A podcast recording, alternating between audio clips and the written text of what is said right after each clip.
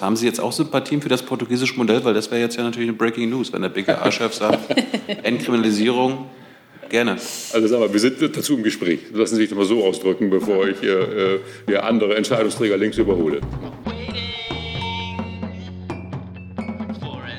Liebe Kolleginnen, liebe Kollegen, herzlich willkommen in der Bundespressekonferenz. Unser Thema an dem heutigen Morgen ist der Lagebericht Drogenkriminalität und dazu begrüße ich ganz herzlich die Drogenbeauftragte der Bundesregierung Daniela Ludwig und Holger Münch, er ist Präsident des Bundeskriminalamtes. Herzlich willkommen an Sie beide. Liebe Hörer, hier sind Thilo und Tyler. Jung und Naiv gibt es ja nur durch eure Unterstützung. Hier gibt es keine Werbung, höchstens für uns selbst. Aber wie ihr uns unterstützen könnt oder sogar Produzenten werdet, erfahrt ihr in der Podcast-Beschreibung. Zum Beispiel per PayPal oder Überweisung. Und jetzt geht's weiter. Und Herr Münch beginnt. Bitte schön.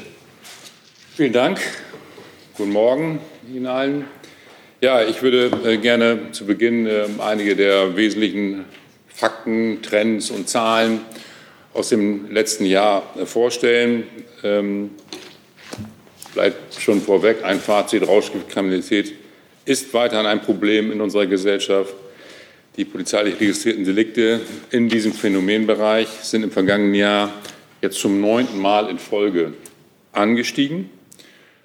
Und neben den Daten der polizeilichen Kriminalstatistik lassen auch weitere Indikatoren darauf schließen, dass sowohl die Verfügbarkeit als auch Nachfrage unverändert hoch sind. Zu den wesentlichen äh, Kernaussagen äh, des Lagebildes und den wichtigsten Trends und Entwicklungen ähm, steige ich mal ein mit den Zahlen. 359.747 Rauschgiftdelikte haben wir im letzten Jahr erfasst. Das ist ein Anstieg von 2,6 Prozent gegenüber dem Vorjahr. Und diese Entwicklung ist primär auf die Zunahme der konsumnahen Delikte zurückzuführen. Das heißt, Darunter fallen Verstöße wie Besitz, Erwerb oder Abgabe von Betäubungsmitteln. Die Handelsdelikte, 53.000 davon, was den unerlaubten Handel und Schmuggel von Rauschgiften oder die unerlaubte Einfuhr von Betäubungsmitteln in nicht geringer Menge umfasst, bleiben im Vergleich zum Vorjahr nahezu unverändert. Bei den Statistiken muss man nochmal berücksichtigen, dass Rauschgiftkriminalität Kontrollkriminalität ist. Wir haben wenig Leute, die äh, anzeigend an irgendwelchen Polizeidienststellen erscheinen. Das heißt, es sind eigeninitiierte Maßnahmen, eigeninitiierte initiierte Maßnahmen der Strafverfolgungsbehörden. Wenn wir das nicht machen würden, würde die Situation unentdeckt bleiben. Das heißt aber auch umgekehrt, dass unser Lagebild auch die Intensität unserer Maßnahmen widerspiegelt und nicht das tatsächliche Bild. Das ist nur ein Ausschnitt davon. Und wir können feststellen, das Kontrollniveau ist in etwa so hoch wie im Vorjahr. Und ähm, das, äh, glaube ich, ist erstmal auch eine weitere Feststellung. Jo, wo ist der Anstieg äh, bei welchen Drogenarten am höchsten? Den mit Abstand größten Anstieg haben wir im letzten Jahr zu verzeichnen im Zusammenhang mit Kokain mit über 12 Prozent insgesamt, sowohl konsumnah als auch Handelsdelikte. Wir haben äh, bei den anderen Drogenarten nur leichte Anstiege, bei Crystal sogar einen Rückgang der Delikte um 3,9 Prozent. Die am häufigsten konsumierte Droge in Deutschland ist nach wie vor Cannabis und dann folgen äh, Amphetamine. Insgesamt muss man feststellen, dass nach wie vor eine beachtliche Menge von verschiedenartigen Rauschgiften auf dem Markt verfügbar ist. Die meisten Rauschgiftarten kommen aus dem Ausland, aber bei einigen Drogenarten sehen wir auch eine zunehmende Produktion in Deutschland. Das betrifft insbesondere synthetische Drogen und neue psychoaktive Substanzen. Das zeigen die Sicherstellungen von 31 illegalen Rauschgiftlaboren in Deutschland im letzten Jahr. Im Vorjahr waren es 19. Hier sieht man also einen starken Anstieg. Was das Thema Rauschgifthandel und Schmuggel angeht, sehen wir auch hier bei den Handelsdelikten bei Kokain einen starken Anstieg von 9,8 Prozent also nicht nur insgesamt, sondern auch bei dem Ausschnitt Handel, bei Heroin auch um 6,8 Prozent. Der Unterschied bei den drei, beiden Drogenarten ist, äh, während wir bei Kokain einen mittelfristigen Trend jetzt über viele Jahre sehen, Der Anstieg bei den Handelsdelikten seit 2015 ist 75 Prozent. Sehen wir bei Heroin eher Schwankungen, äh, jährliche Schwankungen. Äh, wir haben bei Kokain im vergangenen Jahr mit einer Gesamtsicherstellungsmenge von rund 10 Tonnen einen neuen Höchstwert erreicht. Der vorherige Höchstwert in Deutschland war 8 Tonnen im Jahre 2017. Der Großteil der in Deutschland sichergestellten Betäubungsmittel gelangt auf dem Landweg zu uns. Äh, allerdings gewinnt der Einfuhrschmuggel gerade bei dem Thema Kokain über den Seeweg weiter an Bedeutung und das zeigen eben auch diese Großsicherstellungen. Dazu ein Beispiel. Im Juli letzten Jahres hat der Zoll im Hamburger Hafen eine routinemäßige Kontrolle eines Frachtcontainers durchgeführt und ist dabei auf viereinhalb Tonnen Kokain gestoßen. In einem Container, der aus Uruguay kam und mit Sojabohnen gefüllt war, waren nicht nur Sojabohnen, sondern auch 211 Sporttaschen mit insgesamt 4.200 Kokainpaketen. So, das ist so die Größenordnung, die dann auch dann bei solchen Funden sichergestellt wird. Das war die in Deutschland größte jemals sichergestellte Einzelmenge, aber in anderen Häfen, Antwerpen insbesondere, äh, haben wir das häufiger. Der Straßenverkauf wird im Übrigen bei solch einer Drogenmenge würde in etwa eine Milliarde Euro geschätzt ausmachen.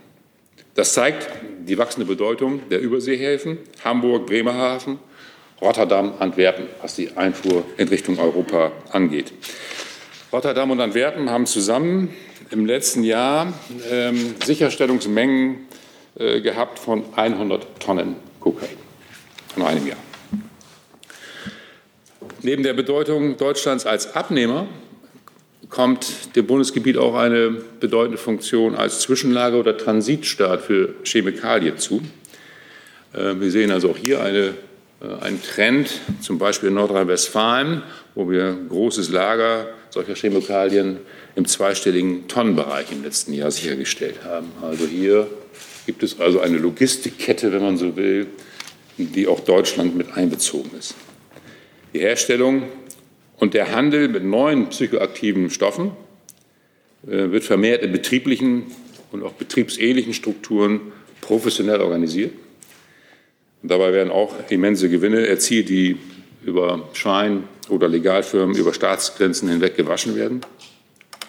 Die Hersteller von neuen psychoaktiven Substanzen verändern stetig ihre Rezepturen oder auch die Produktbezeichnungen, um sich der Strafverfolgung möglichst entziehen zu können. Und die Herstellung erfolgt ohne Beachtung üblicher Hygienestandards. Auch das ist ein Risiko, ein gesundheitliches Risiko, was unkalkulierbar ist. Was sehen wir noch an Trends? Wir sehen im Vertrieb den Trend, dass äh, stärker das Internet genutzt wird, Handelsplattformen im Clear oder im Darknet. Ein Beispiel aus dem letzten Jahr ist äh, die Handelsplattform Chemical Revolution, die wir im Mai äh, 2019 dann abgeschaltet haben und die, ähm, die Personen, die Händler bzw. die Betreiber festgenommen haben. Ein Ermittlungsverfahren, das seit Januar 18 geführt wurde. Ähm, Anfang August 2020 begann hier der Prozess gegen sieben Angeklagte vor dem Landgericht in Gießen. Die Täter haben die Betäubungsmittel in den Niederlanden beschafft, deutschlandweit an den verschiedensten Orten gelagert, weltweit an Kunden auf dem Postweg verschickt, bezahlt mit Kryptowährung Bitcoin. Das ist das Muster der Modus operandi. Wir haben dort auch umfangreich Sicherstellungen gemacht. Der Umsatz dürfte in etwa bei nur dieser Tätergruppe bei zwei Millionen Euro gelegen haben.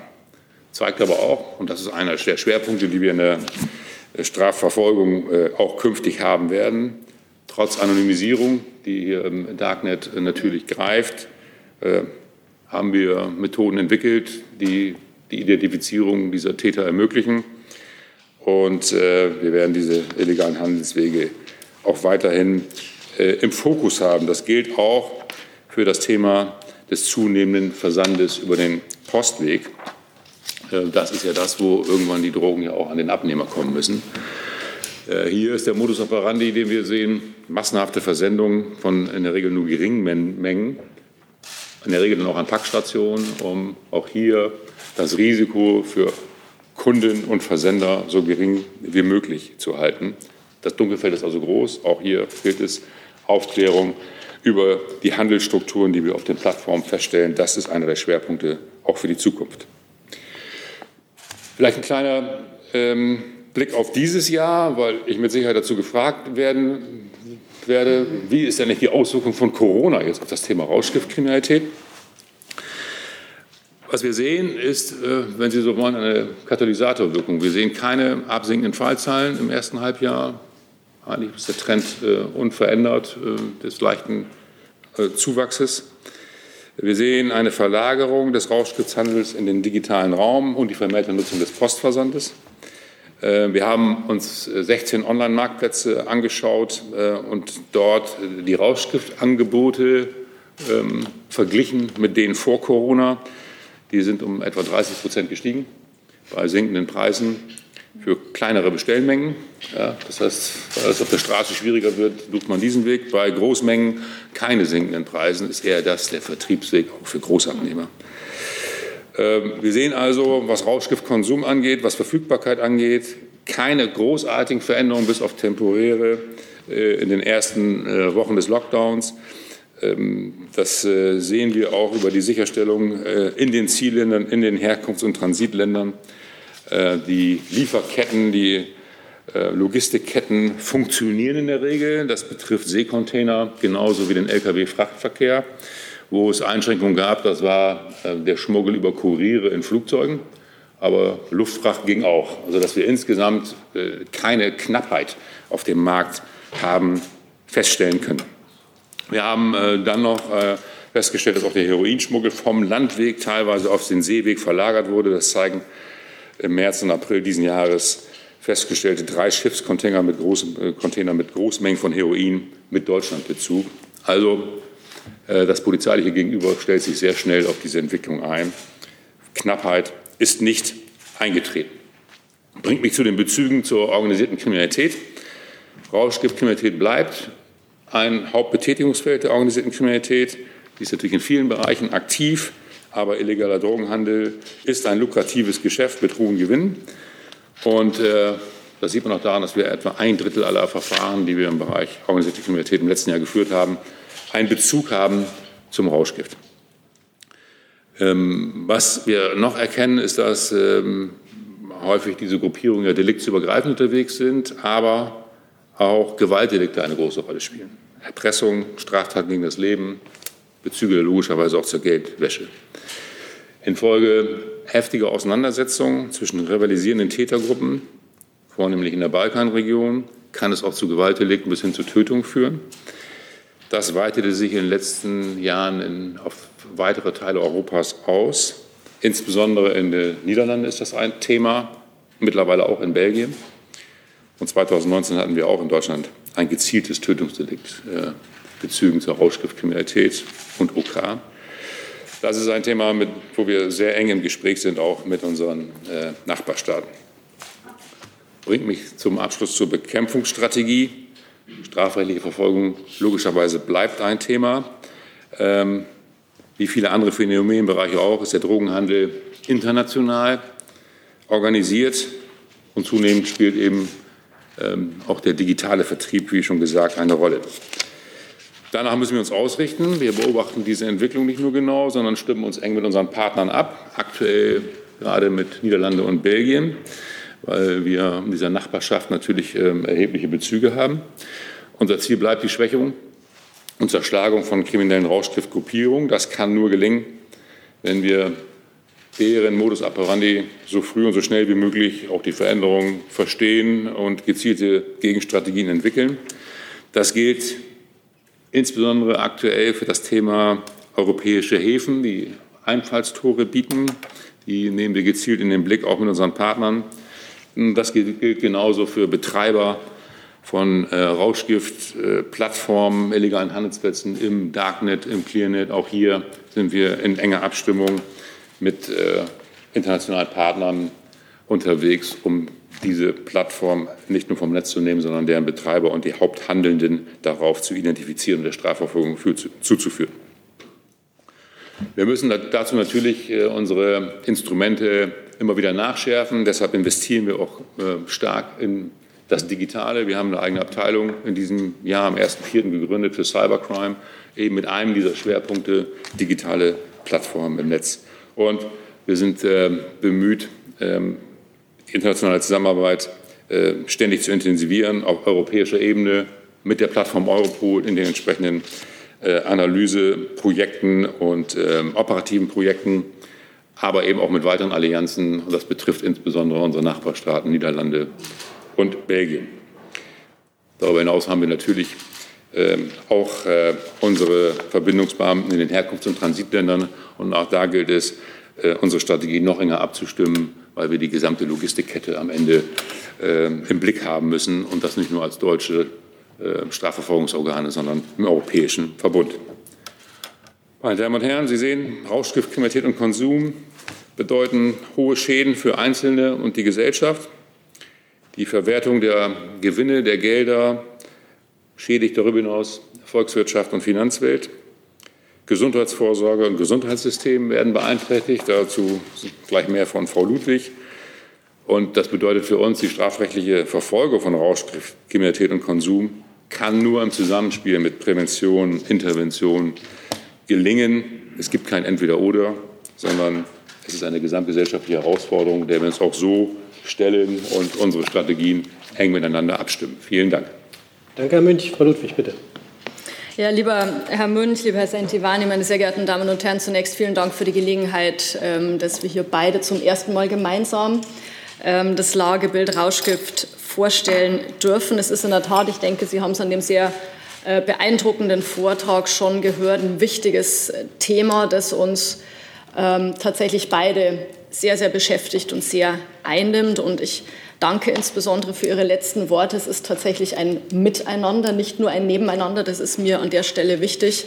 Äh, das Thema Prävention und Strafverfolgung geht nur gemeinsam und nicht getrennt voneinander, muss eng abgestimmt werden. Wir werden nicht nur Erfolge nur mit Prävention oder nur Erfolge nur mit Strafverfolgung haben, sondern beides ähm, muss dichtest ineinander greifen. Ich werde an späterer Stelle dazu gerne auch noch, noch etwas sagen. Nun, die Zahlen steigen im Hinblick auf die Rauschgiftkriminalität. Ich verhehle nicht, dass das keine gute Tendenz ist, die keinen freuen kann. Es ist ein internationaler Trend und kein allein deutscher. Ich denke, so viel kann man an der Stelle auch festhalten.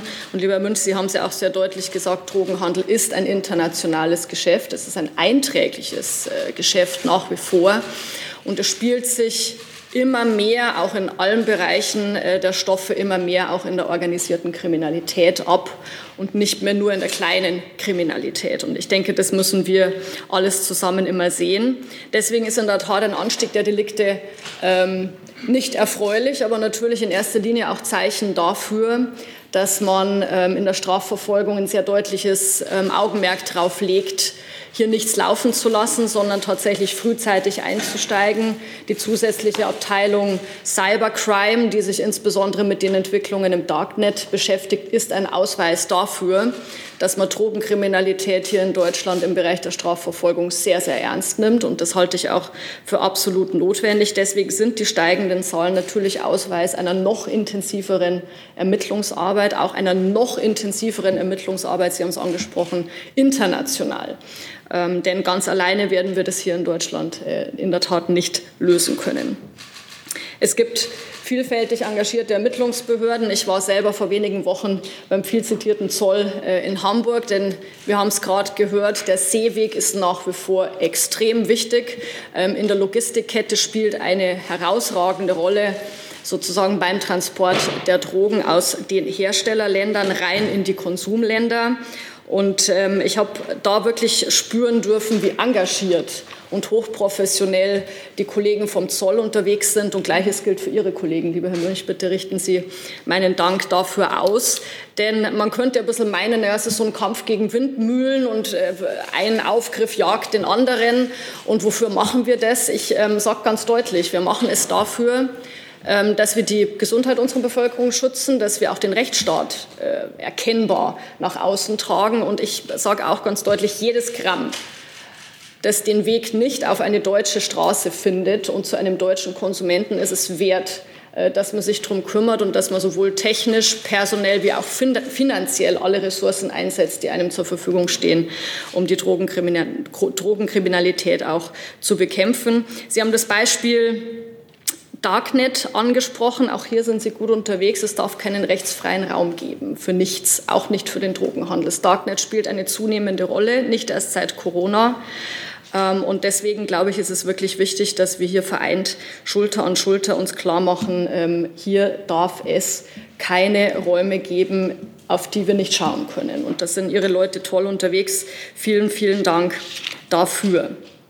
Und wir dürfen tatsächlich nicht ausblenden, ich habe es gerade angesprochen, dass wir hier nicht von einer Kleinkriminalität sprechen, sondern dass wir von einer systematisch gut organisierten Kriminalität sprechen, von einer Kriminalität, die Milliarden Umsätze macht weltweit, die Folgedelikte nach sich zieht, Geldwäsche, Zwangsprostitution, Körperverletzungen äh, bis hin zu Totschlagsdelikten. Und deswegen ist es nicht nur eine Gesundheitsgefährdung, die wir hier versuchen gemeinsam zu verhindern, sondern ähm, es ist auch eine Bedrohung für die innere Sicherheit und unseren Rechtsstaat. Und als solche, denke ich, muss man es auch immer wieder sehr bewusst definieren.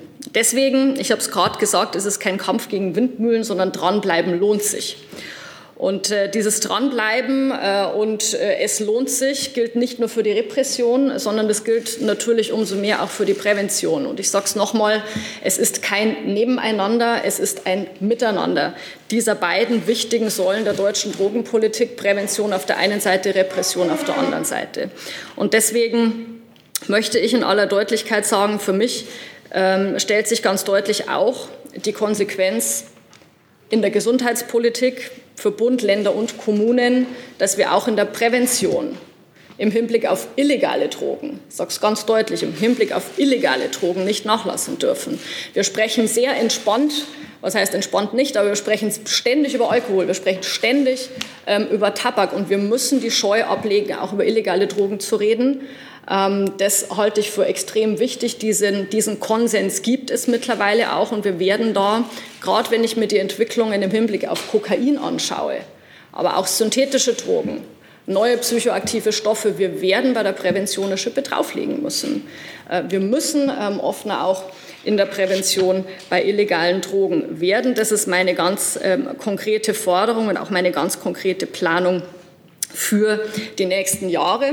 Warum ist es so wichtig? Wir haben ein absolutes Positivbeispiel, lieber Herr Münch. Wir hatten viele Jahre das ähm, extrem große Problem Crystal Meth, das Sie alle kennen, wo wir zum Teil auch sehr ähm, bundeslandspezifisch große Probleme hatten mit Todesfällen, mit Lebensläufen, die auf Dauer gezeichnet waren von dem Konsum dieser Droge. Und man hat sich da entschlossen, Geld in die Hand zu nehmen, zielorientiert für Präventionsarbeit Crystal Meth mit großem Erfolg. Mit wirklich großem Erfolg. Das zeigt auch, Prävention ist keine weiße Salbe. Im Gegenteil, sie hat sich bewährt und sie hat sich auch im illegalen Bereich ähm, bewährt. Und deswegen halte ich es für notwendig, dass wir insbesondere bei der Frage Kokain, ich wiederhole es nochmal, eine Schippe drauflegen, denn Kokain ist der Trend, den Sie also eindrücklich äh, beschrieben haben und den wir nicht einfach so hinnehmen wollen. Also wir können hier nicht tatenlos äh, zuschauen und das eint uns ja an dieser Stelle, sondern wir müssen genau wie wir es damals bei Crystal äh, gemacht haben, massiv ähm, auch in der Prävention dagegen vorgehen. Und deswegen ist es eben auch wichtig, dass wir mit unseren Kindern und Jugendlichen ins Gespräch kommen zu diesen äh, Themen. Denn starke Jugend, die selbstbewusst auftreten kann und sagen kann, ähm, ich komme auch ohne Drogen gut klar, ich komme sogar viel besser klar. Äh, ohne Drogen ist natürlich die beste, ist natürlich die beste Voraussetzung dafür, dass Menschen, mit denen Sie dann bedauerlicherweise in der Strafverfolgung zu tun haben, einfach keinen Erfolg haben auf der Straße, im Verkauf, beim Dealen.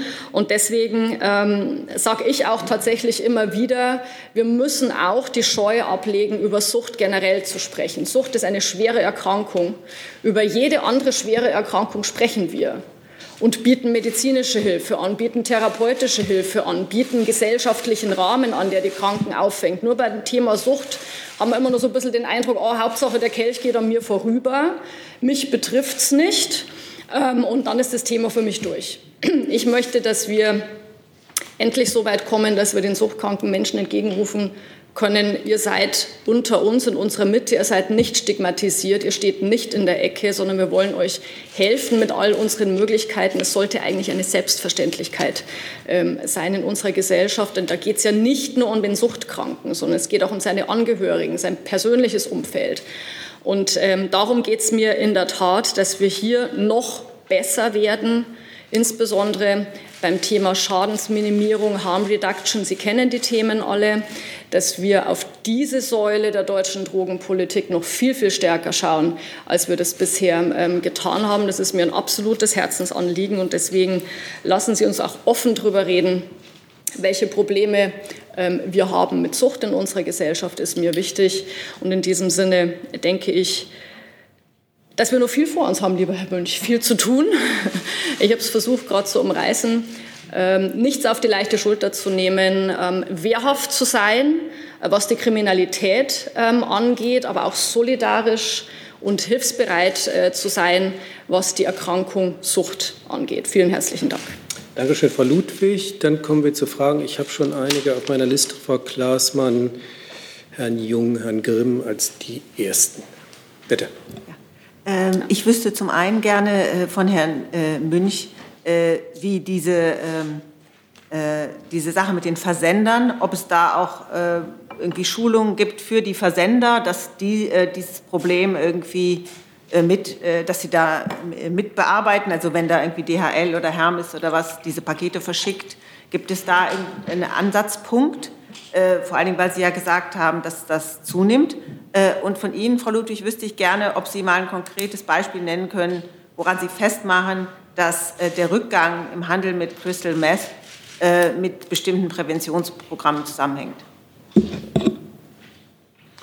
Ich fange mal an. Ähm was wir sehen, ist, dass ähm, es einen äh, sehr, sehr regen Austausch in äh, bestimmten Foren natürlich gibt zwischen Tätern oder potenziellen Interessierten, wie man es so macht, dass das Entdeckungsrisiko so gering wie möglich ist. Ähm, der zweite Punkt ist, dass wir natürlich eine Chance haben, weil am Ende müssen Täter, also Versender, Verkäufer und Käufer auf solchen Plattformen zueinander kommen. Das ist der Ansatzpunkt Nummer eins, den wir haben, nämlich die Frage der Identifizierung dieser Person. Wir gehen da allerdings vor nach dem Prinzip der klaren Priorisierung, weil die Täter zahlreich sind. Ähm, suchen wir uns die High-Value-Targets raus und machen das auch gemeinsam mit den Bundesländern, wenn wir die Daten einer solchen Plattform haben.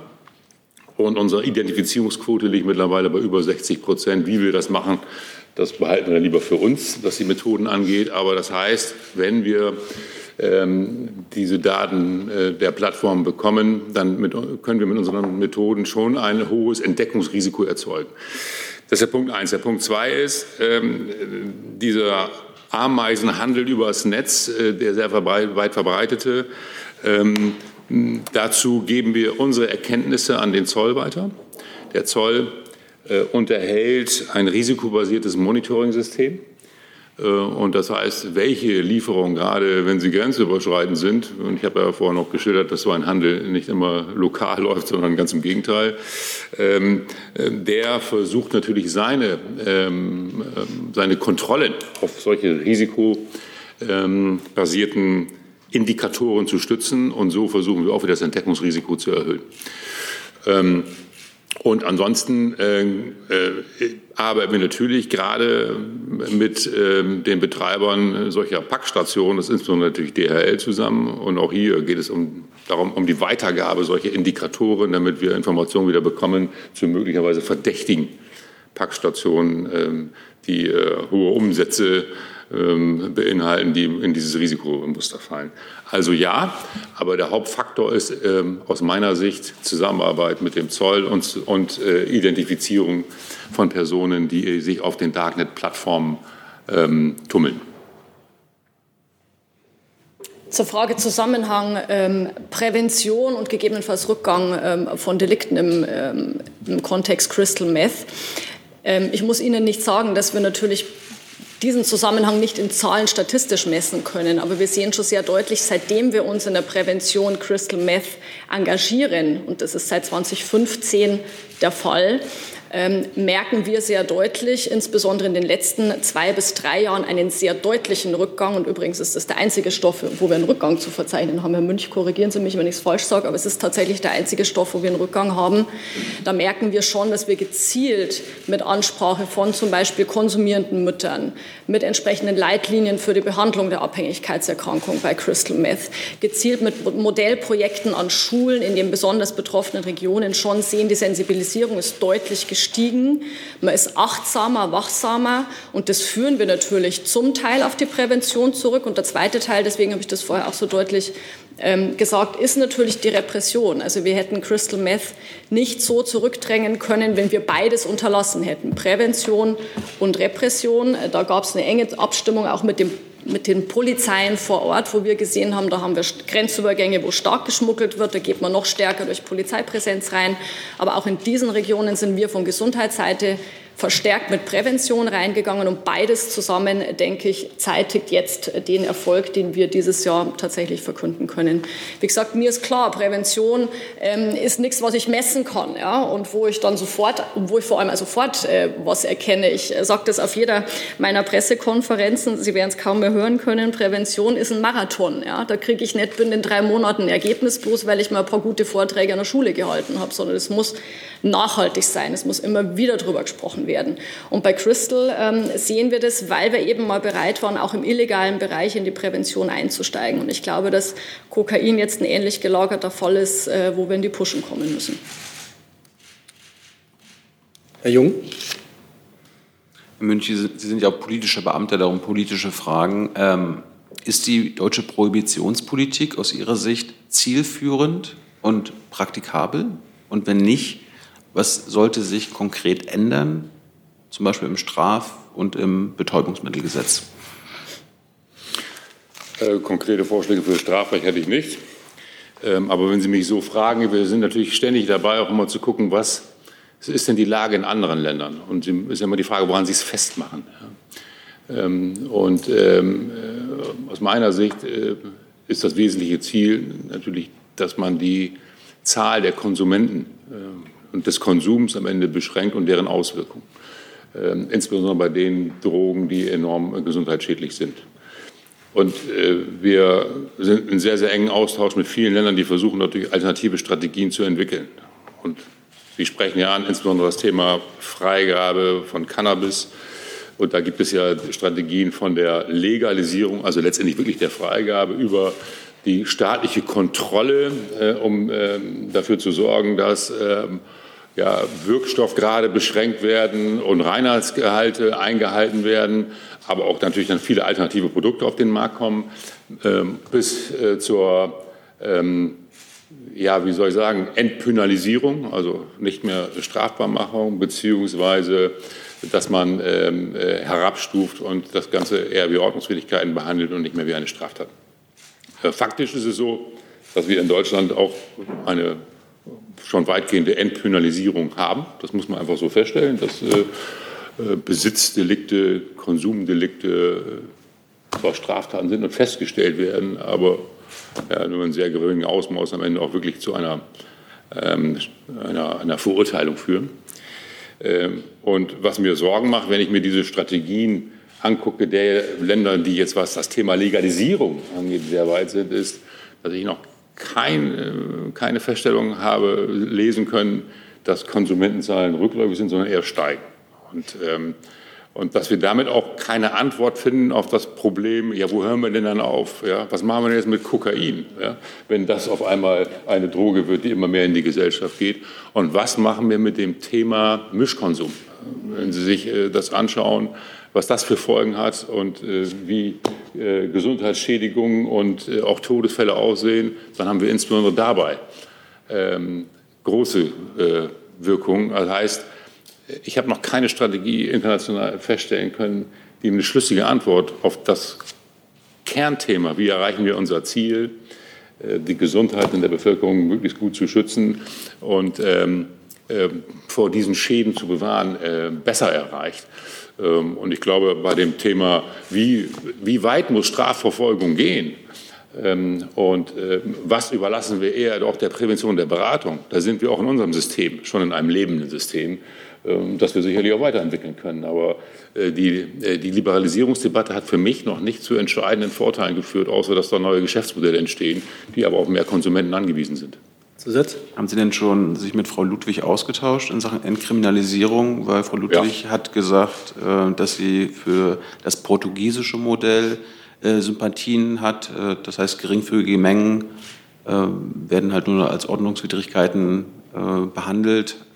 Wären Sie damit okay? Und Sie sagten ja selbst, dass wir eine de facto Entkriminalisierung in Sachen Cannabis in Deutschland haben. Warum wird das dann nicht einfach, äh, warum wird das Gesetz dann nicht geändert? Warum wollen Sie beim Strafrecht nicht ändern? Weil Sie können ja als Beamter nicht sagen, naja, ist ja Gesetz, aber wir stellen das ja eh ein. Da kann man das doch gleich der Realität anpassen, oder? Also Einstellungen machen die Justiz, nicht wir. Ja, gut. Ähm, und das heißt, wir müssen unseren Beitrag leisten. Aber wir sind so genau zu diesen Fragen natürlich im Gespräch. Und es ist auch für mich kein Dogma, über diese Dinge nicht zu reden, sondern am Ende geht es ja um die Frage, mit welchen Maßnahmen erreiche ich die beste Wirkung. Ja, und ähm, ich glaube, man muss ähm, gerade junge Menschen äh, deutlich machen, wie gefährlich so ein Thema ist.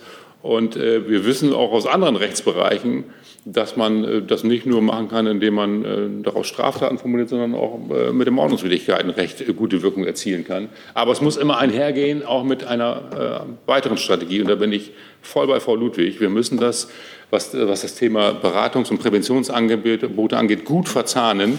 Die Diskussion alleine würde mir nicht reichen. Aber nur zum Verständnis, haben Sie jetzt auch Sympathien für das portugiesische Modell? Weil das wäre jetzt ja natürlich eine Breaking News, wenn der BKA-Chef sagt, Entkriminalisierung Gerne. Also sagen wir, wir sind dazu im Gespräch. Lassen Sie sich das mal so ausdrücken, bevor ich hier, äh, andere Entscheidungsträger links überhole. Herr Grimm. Ja, ich hätte eine Frage an, an Herrn Münch und eine an Frau Ludwig. Herr Münch, ähm, wer konsumiert eigentlich Kokain? Äh, ist das eine Droge, die durch äh, breite Gesellschaftsschichten geht oder ist das nach wie vor so eine Art Elitedroge? Das wäre eine Frage. Was kostet ein Gramm Kokain auf der Straße und woher kommt's? Das wäre nochmal der Kokainkomplex. Und Sie, Frau Ludwig, da Sie aus Bayern kommen und ich für eine bayerische Zeitung arbeite, wie stellt sich denn die Lage in Bayern dar und vielleicht auch in Baden-Württemberg?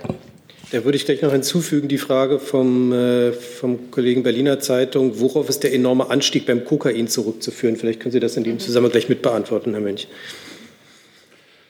Ja, wir stellen fest, und das ist, äh, glaube ich, erstmal die zentrale Antwort auf Ihre Fragen, ähm, dass es keine Elite-Droge mehr ist, sondern gesellschaftlich weiter verbreitet.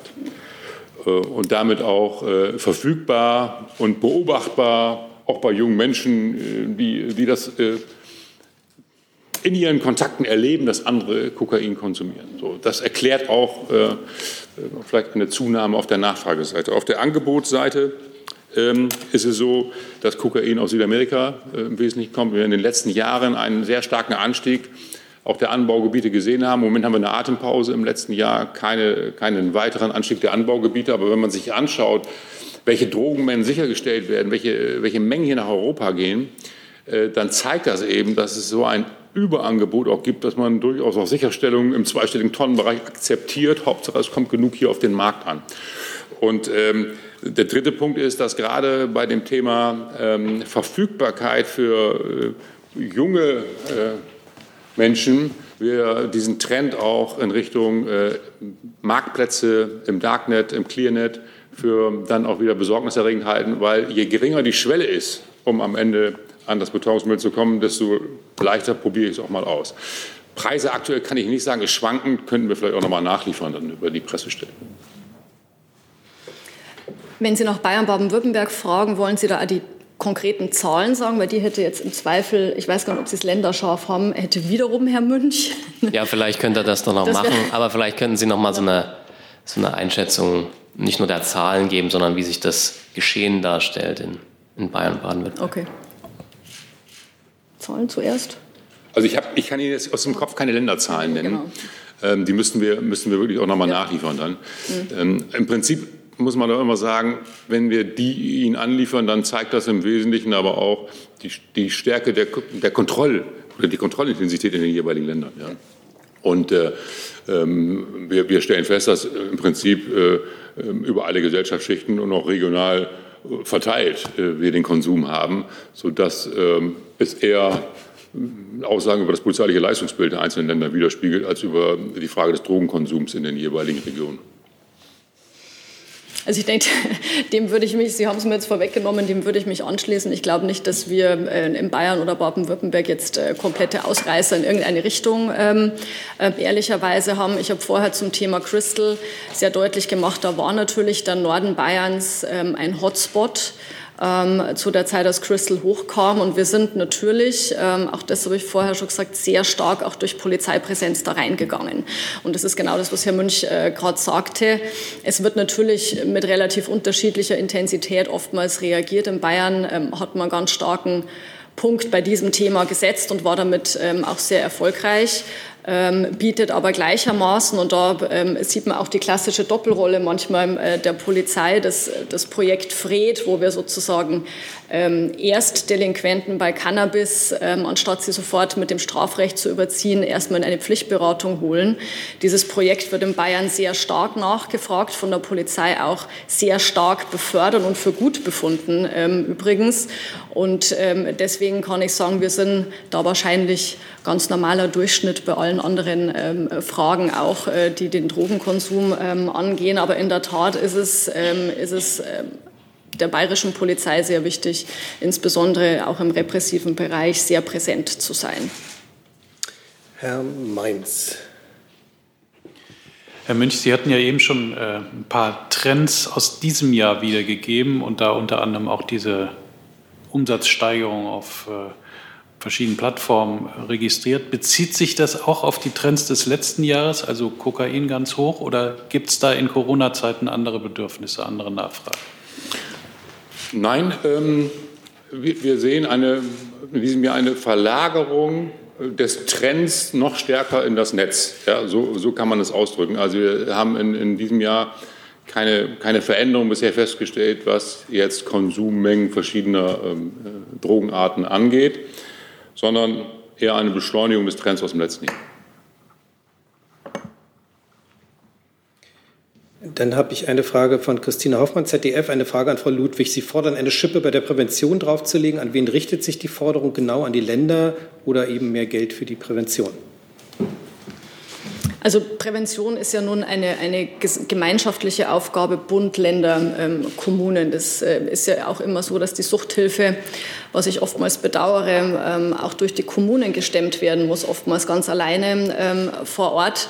Ein Dank an die Kommunen, die das sehr, sehr ähm, vorbildlich auch machen, obwohl es nur eine freiwillige Aufgabe ist äh, übrigens.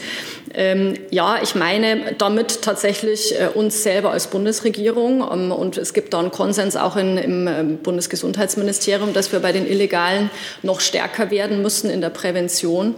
Und äh, deswegen richtet sich äh, der Appell natürlich äh, zunächst mal auch an mich selber. Ich habe es aber auch sehr deutlich gemacht. Das ist einer meiner großen Punkte und meiner Schwerpunkte auch für die nächsten Jahre. Ich habe mit Cannabis begonnen, aber da dürfen wir nicht stehen bleiben, denn Kokain ist wahnsinnig gefährlich. Der Nachschub scheint ungebrochen, egal ob eine Pandemie ausbricht oder was auch immer.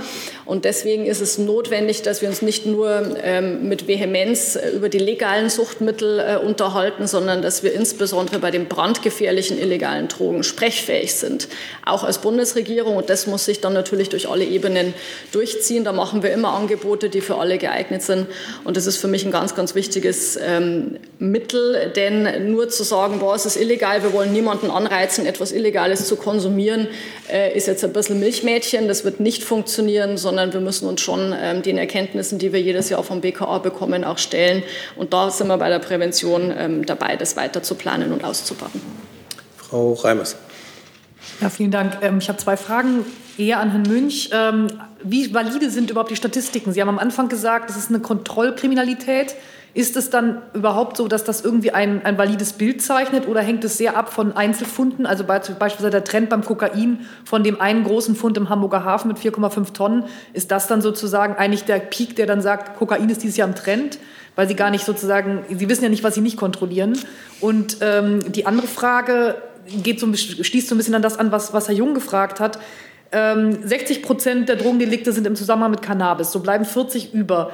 Was macht Ihnen daran Sorgen? Ist das die, also aus kriminalistischer Sicht, ist das äh, die Vollkriminalität, weil man vielleicht noch andere Bereiche mitfinanziert, weil das in den Bereich der OK ragt? Also was ist eigentlich das Problem? Denn Opfer im eigentlichen Sinne, außer natürlich im Gesundheitssinne, äh, gibt es ja nicht.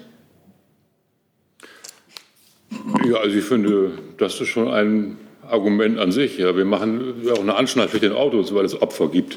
Also insofern äh, halte ich das für durchaus einen äh, legitimen Grund, äh, auch ein äh, Gesetz zu machen, um zu sagen, das geht nicht, weil nämlich gerade bei jungen Menschen man auch mit, äh, also wenn das Hirnwachstum noch nicht abgeschlossen ist, das wissen Sie, denke ich, äh, und wenn Sie Cannabis produzieren, auch gerade bei den heutigen Wirkstoffgehalten, dann brauchen Sie nicht lange, um auch Folgeschäden zu produzieren. Und das ist für mich Grund genug zu sagen, das äh, ist ein äh, Grund für eine solche Gesetzgebung, die am Ende auch sagt, ähm, lasst das. Ja. Ähm, aber zu Ihrem ersten Frage. Ähm, wir gucken natürlich nicht nur, was passiert in Deutschland, sondern was passiert europaweit und äh, wie entwickeln sich die Anfuhr, äh, die, die Anbaugebiete und wie entwickeln sich Sicherstellungen auf der gesamten Logistikkette. Also was passiert in den Transitländern, was passiert in den Herstellungsländern. Und daraus ergibt sich ein Gesamttrend. Ja, und ähm, äh, der heißt Zufuhrdruck sowohl bei Heroin als auch bei Kokain. Bei Kokain offensichtlich aber stößt er nochmal auf einen viel größeren Nachfragemarkt. Bei Heroin haben die Amerikaner zum Beispiel ein großes Problem, wir aber nicht. Die haben es aus ganz anderen äh, Gründen, was jetzt diese Anstiegszahlen angeht. Kokain äh, hat eine andere Bedeutung, was den Konsum angeht, hier auf der Nachfrageseite. Und es gibt einen hohen Zufuhrdruck. Äh, und das zeigen uns die Zahlen nicht nur bei diesen Einzelsicherstellungen, sondern auch bei Sicherstellungen in anderen Häfen und auf der gesamten Logistikkette. Nach, Nachfrage, ähm, nochmal zu der zweiten, ersten Frage, sozusagen, die Sie beantwortet haben. Ähm, also, aber abseits von der Gesundheit und der Vorsorge und dem, was Sie gerade ausgeführt haben, was bereitet Ihnen daran Sorge an der Drogenkriminalität? Also die OK-Struktur OK oder was ist das, was Ihnen aus kriminalistischer Sicht besondere Sorge bereitet? Ja, Sie, Sie werden immer äh, in dem Bereich der Drogenkriminalität illegale Drogen haben, ja, egal wo Sie die Grenze ziehen. Ja. Und Sie werden äh, immer den Versuch haben, möglichst die die Kunden ja, ähm, mit dem zu bedienen, was die meisten äh, Gewinne auch verspricht.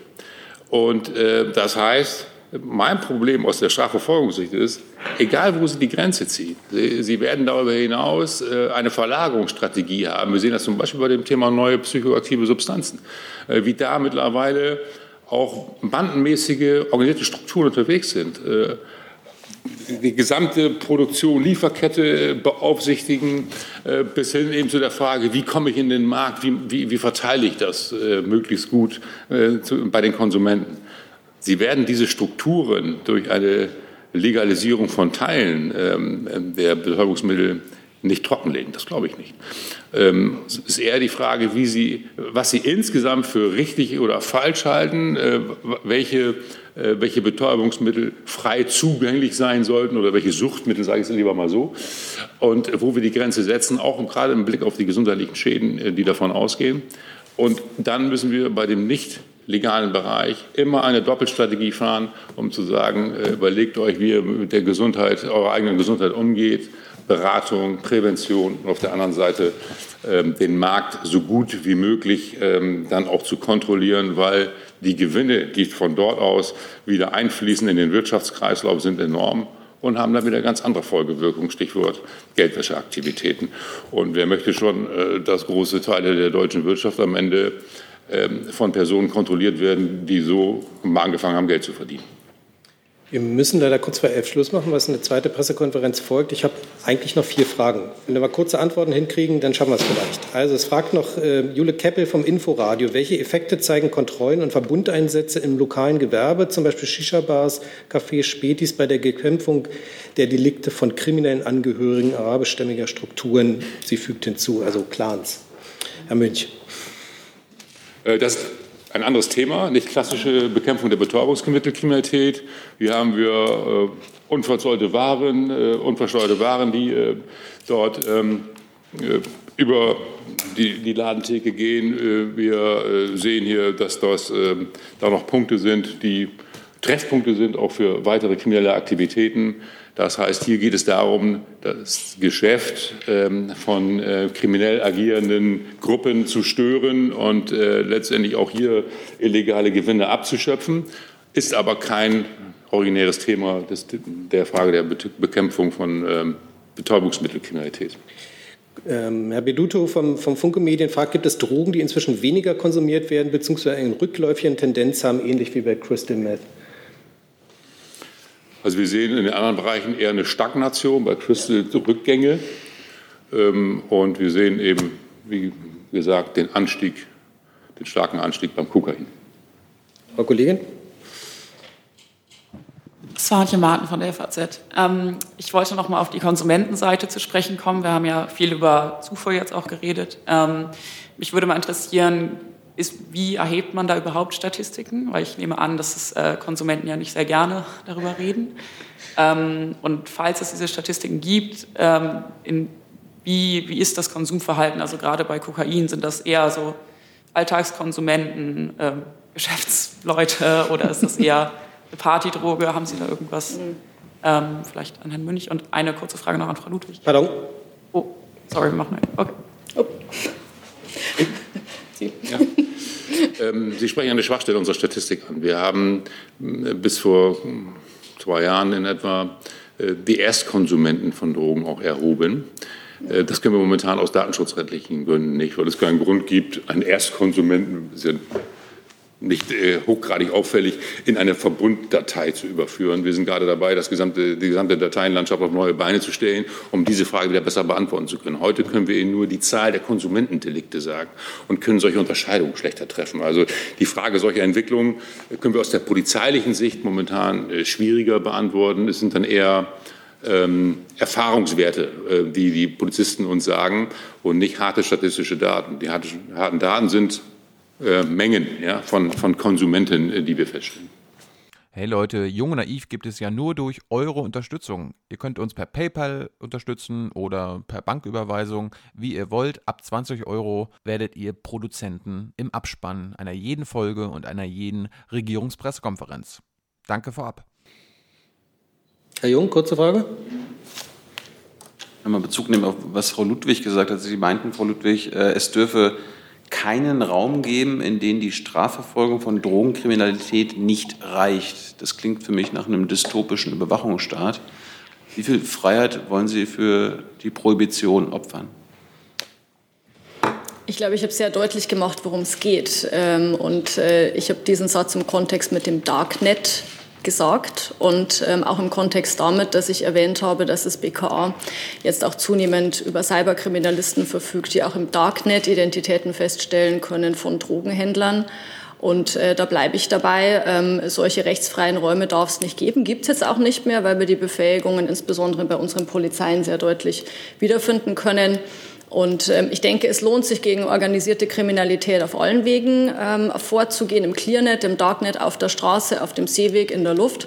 Und ähm, ich bleibe dabei. Das ist schon richtig so. Ich glaube, wir haben ja gerade sehr deutlich gehört, welche Konsequenzen auch der organisierte Drogenhandel ähm, hat. Und ich sage es nochmal, da reden wir nicht über Kleinkriminalität, sondern über organisierte Clankriminalität. Und da rechtsfreie Räume zu lassen, entspricht nicht meinem Verständnis. Kurzer Zusatz. Münch, äh, weil die Kollegin gerade auch nach den zwei Dritteln der Rauschgiftdelikte gesprochen hat, die auf Cannabis bezogen sind. Sind also zwei Drittel Ihrer Kapazitäten durch Cannabis gebunden? Nein. Würden frei werden? Nein, nein, nein. Warum? So ist es nicht, weil äh, die, die größten Zahlen sind ja Konsumentendelikte, Konsumdelikte. Die werden äh, polizeilich erfasst, relativ einfachen Weg dann den Staatsanwaltschaften zur weiteren Befassung zugeleitet. Ich habe vorhin schon gesagt, mit einem hohen Einstellungsanteil bei Wiederholungstätern oder größeren Mengen auch mit Strafbefehlen, selten mit Verurteilung. Das ist die Praxis. Das bedeutet, das Justizsystem reagiert schon flexibel darauf und nicht jedes Delikt äh, verursacht den gleichen Aufwand. Handelsdelikte verursachen den größten Aufwand, insbesondere dann, wenn wir teilweise mehrjährige Ermittlungen führen, um Strukturen aufzudecken und äh, die dann aus dem Markt zu nehmen, so will ich es mal ausdrücken. Dann bedanke ich mich ganz herzlich bei unseren Gästen. Frau Ludwig, Herr Münch, schönen Dank für das Kommen in die Bundespressekonferenz und ich schließe die Pressekonferenz. Dankeschön.